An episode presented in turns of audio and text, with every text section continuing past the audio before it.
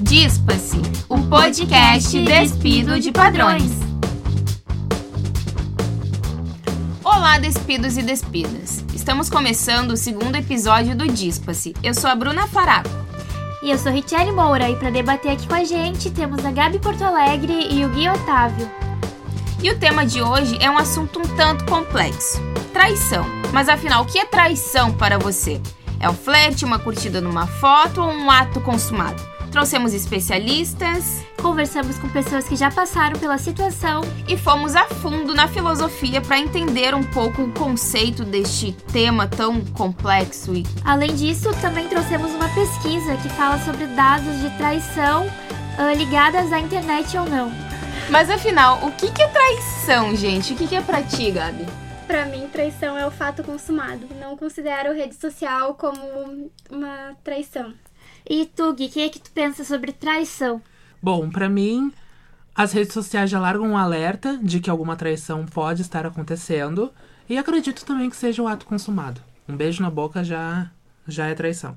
E ninguém melhor para falar desse assunto que uma especialista. Nós conversamos com a psicoterapeuta Marli Sattler, da Domus, e ela vai explicar direitinho pra gente o que seria esse conceito de traição, infidelidade.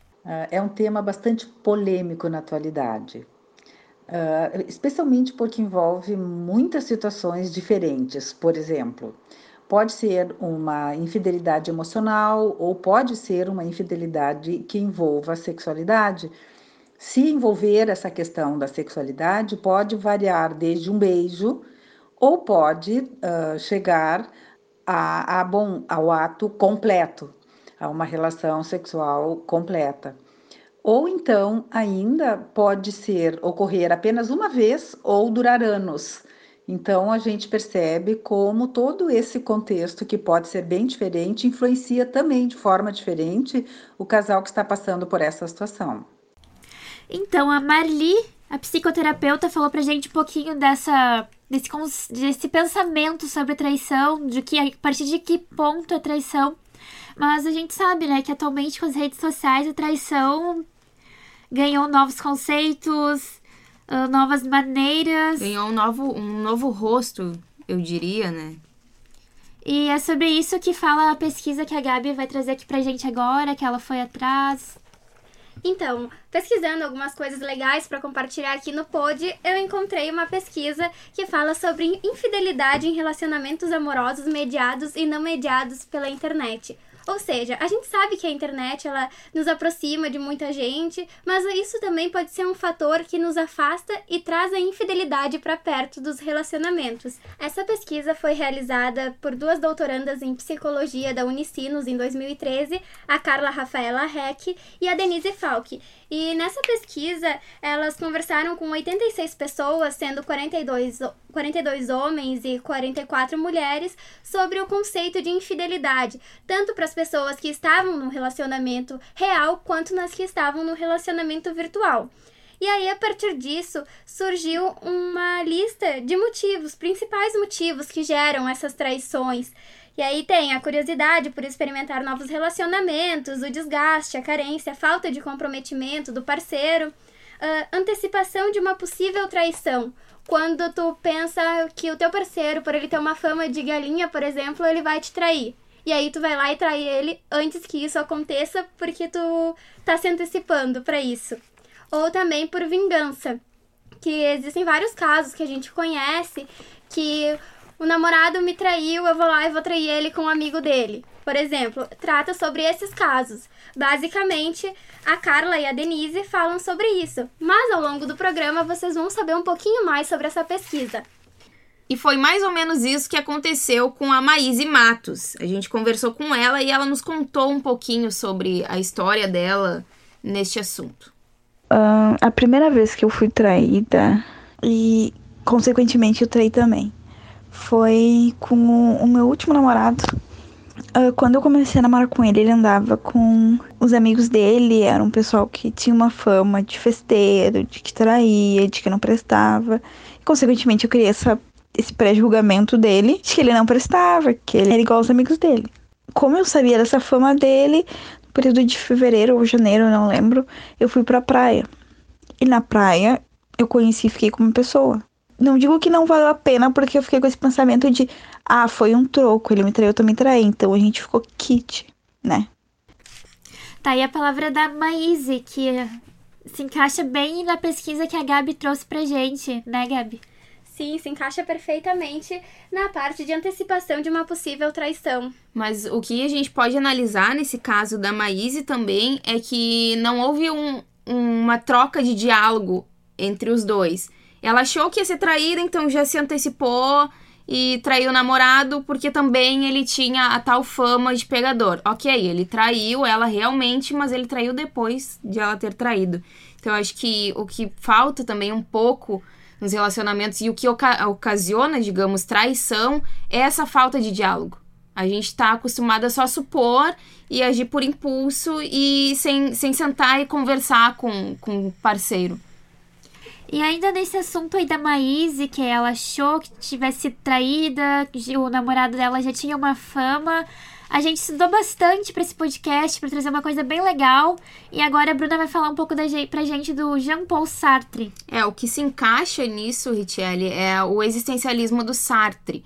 Uh, só uma curiosidade antes de entrar no assunto, o Sartre, ele tinha uma relação, digamos que aberta com, a, com o ícone do feminismo, a Simone de Beauvoir, e ambos mantinham essa relação que na época era no final da década de 20, que não era um tanto quanto comum para a época, né? Hoje a gente pensa em relacionamento aberto e até estranha um pouco. Então imagina na, na década de 20, século 20. E então, uh, pro Sartre, a ideia dele é que nós somos responsáveis sempre pelas nossas escolhas. Uh, tem até uma frase que eu anotei aqui que eu achei muito interessante, que se encaixa na, na parte do, do namorado da Maíse, que ele tinha fama de, de pegador, que é: Não somos aquilo que fizeram de nós, mas o que fazemos com o que fizeram de nós. Uh, então, ele tinha a fama, ele poderia muito bem pegar essa fama e deixar ali, ah, falam que eu sou pegador, tudo bem, não sou. Mas ele pegou a fama e fez ela acontecer, fez realmente. jus à fama dele, realmente. Então, ele foi responsável pelo que ele fez e eu acho que ela também, foi uma escolha dela. Eu não, eu não acredito que, no meu ponto de vista, que a traição dela foi porque, ah, ele achou que ele traiu a escolha dele de trair, ok, não precisa ser necessariamente a escolha dela de trair. Então, o Sartre, ele julga muito isso.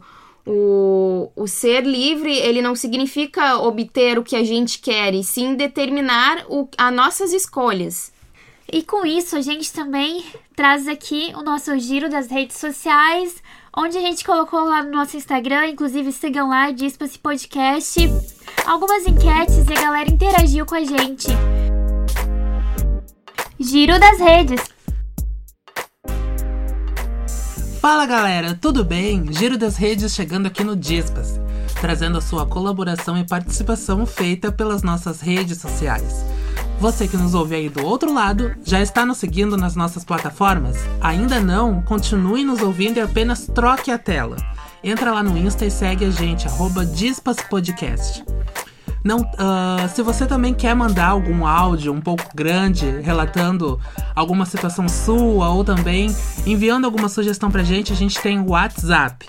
Anote aí, 51 DDD 98135 3916. Galera, ao longo dos dias publicamos no nosso Instagram algumas enquetes com a temática sobre o tema de hoje, que é a traição. Durante as 24 horas em que ficaram disponíveis, os seguidores votaram e trago agora o resultado para vocês. A primeira pergunta feita é se já havia traído. O resultado final foi de 27% votaram que sim e 73% votaram que nunca traíram. A segunda pergunta foi se já haviam sido traídas. O resultado mostrou que 63% relataram que já haviam sido traídas e 37% ainda não foram. A enquete seguinte foi se a traição merece perdão. 24% votaram que sim, merece, e, 70, e 76% perdão, votaram que a traição não merece ser perdoada. A próxima enquete foi sobre ter a oportunidade de trair, se a pessoa trairia. 91% votaram que não e 9% votaram que sim. Esse foi o nosso giro das redes, pessoal. Fiquem ligadinhos no nosso Instagram. Em breve vamos ter novas enquetes. Tem espaço para vocês também deixarem algum relato de vocês. Não esqueçam do nosso WhatsApp e a gente fica aguardando vocês no próximo episódio.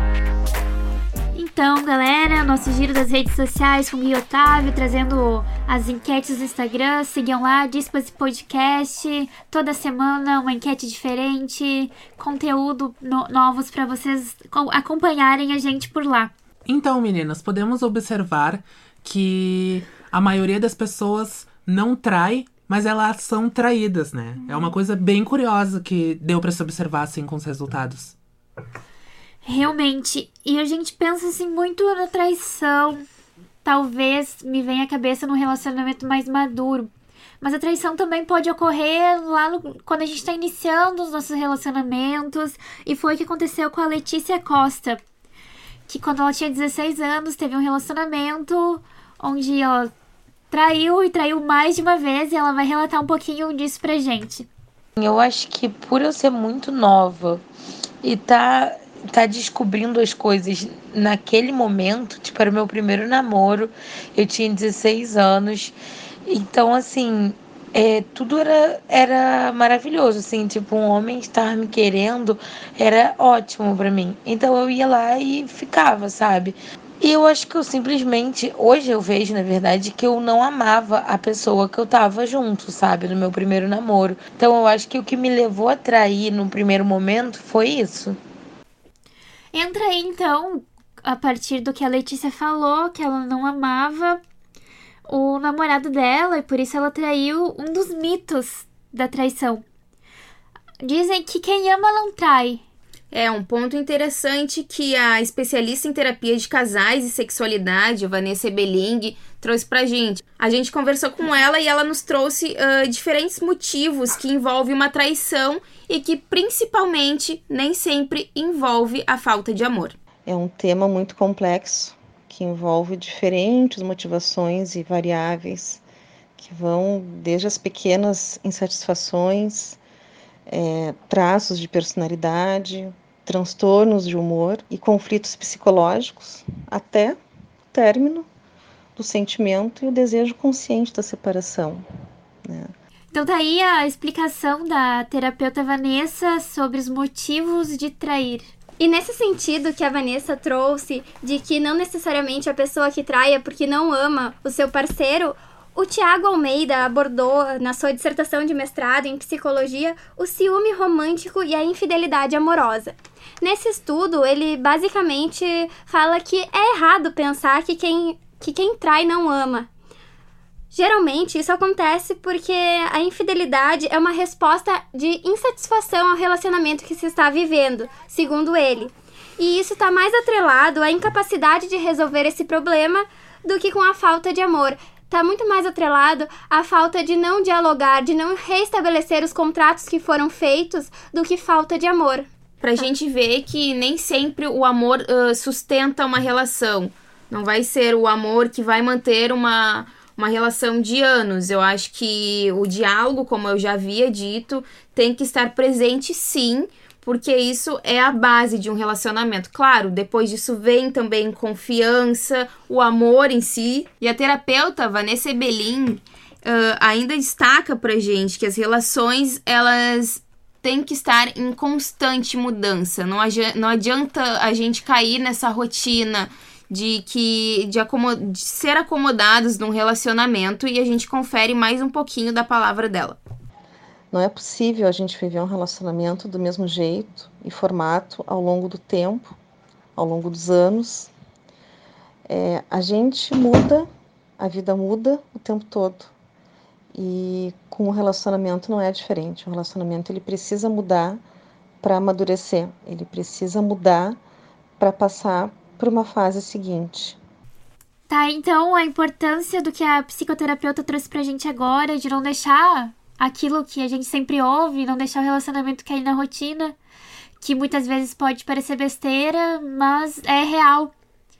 E é importante fazer um esforcinho pra tentar movimentar a relação, não deixar sempre na mesmice. Deixar o comodismo de lado, né? O importante é que ambos trabalhem para isso, trabalhem em conjunto, porque o relacionamento um relacionamento monogâmico, ele depende dessas duas pessoas para que ele dê certo. Sim, tem que ter. Então a... tem que ter esse diálogo, tem que ter uh, reciprocidade. reciprocidade. E é aquilo, né, gente? A partir do momento que tu tá ali com a pessoa, tu gosta da pessoa, o importante é sempre se abrir, o importante é ter o diálogo, o importante é ter a conversa para um saber os limites do outro, até onde tá bom para todo mundo, para que não não acabe acontecendo essas situações desagradáveis. E principalmente dizer o que incomoda um no outro. Porque normalmente é isso que ocasiona uma briga, uma discussão e que pode também trazer uma, uma, uma futura traição. É aí que entram, então, os relacionamentos que são baseados em contratos. Seja ele um relacionamento monogâmico, seja ele um relacionamento aberto. Um casal tem que estar sempre ciente do que está estabelecido naquela relação, do que pode ou não pode, deixar claro para o outro o que faz. E para discutir um pouco esse assunto, a, trazemos de volta a psicoterapeuta Marli Sattler e ela vai nos contar um pouquinho sobre o que, que seria esse contrato entre as relações, sendo uh, abertas ou, ou relacionamentos sérios. É importante frisar que quando a gente fala em traição, a gente está se referindo à traição da confiança ou à traição do contrato entre o casal. Porque se um casal tiver realizado o contrato, que no seu relacionamento possa haver, seja uma, uma relação aberta uh, e que possam haver outros parceiros, uh, isso não seria uma traição ou uma infidelidade, porque está previsto isso na combinação entre o casal. Mas se o casal espera que haja uma fidelidade uh, sexual, uh, então sim, seria uma traição da confiança ou uma traição do contrato existente entre o casal. E trazendo um pouquinho mais do que a gente estudou para poder debater aqui no Pod, a gente pode começar falando naquela famosa frase que eu acho que quase todo mundo já ouviu, que é a minha liberdade vai até onde começa a do outro. Uh, entrando na, no conceito do filósofo Bakunin, que se contrapõe totalmente a essa frase, para ele a liberdade se estende ao infinito, não acaba quando a gente começa, uh, quando a gente não acaba quando começa do outro. Ele traz muito o conceito do amor livre, que a gente conhece no movimento hippie lá no século XX e que vem até hoje, que está presente nas relações, nos relacionamentos abertos. Mas o que, a gente quer dizer? Onde a gente quer chegar com isso? É que até mesmo os relacionamentos abertos têm contratos pré-estabelecidos. Não são só relacionamentos monogâmicos que tem aquela. Uh, não vamos trair, ou não vamos ter uma relação mais a fundo com determinada pessoa. Isso não acontece somente nos monogâmicos. Então, é, eu acredito que toda relação, sim, deve ter um contrato pré-estabelecido. As duas ou três ou mais partes devem sentar e dizer: no nosso relacionamento é permitido isso e aquilo. Do contrário, se não é permitido, é considerado sim uma traição. E ainda sobre esse assunto, a Gabi trouxe mais um pouquinho sobre a pesquisas de infidelidade. Então, pessoal, concluindo o que, que a Carla e a Denise trazem na pesquisa Infidelidade em Relacionamentos Amorosos Mediados e Não Mediados pela Internet, elas concluem que no relacionamento presencial, o que estabelece o que é uma traição, o que é um ato de infidelidade, é sim esse, essa quebra de contrato.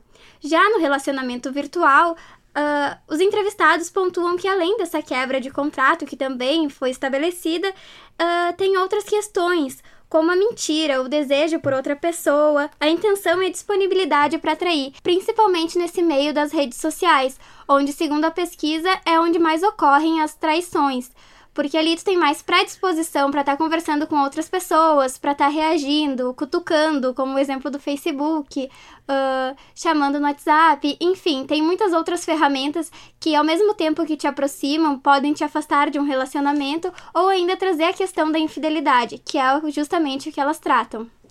E traição é um assunto difícil de se lidar, traz sofrimento, traz abala emocionalmente o casal, Mas ela pode também ser um aprendizado, como foi para Letícia, que a gente ouviu agora há pouco, contando o caso dela de traição. Ela falou pra gente também um pouco do que, que ela tirou dessa situação, o que, que ela aprendeu traindo. Não gostaria de fazer de novo. Não é algo que eu vejo como certo.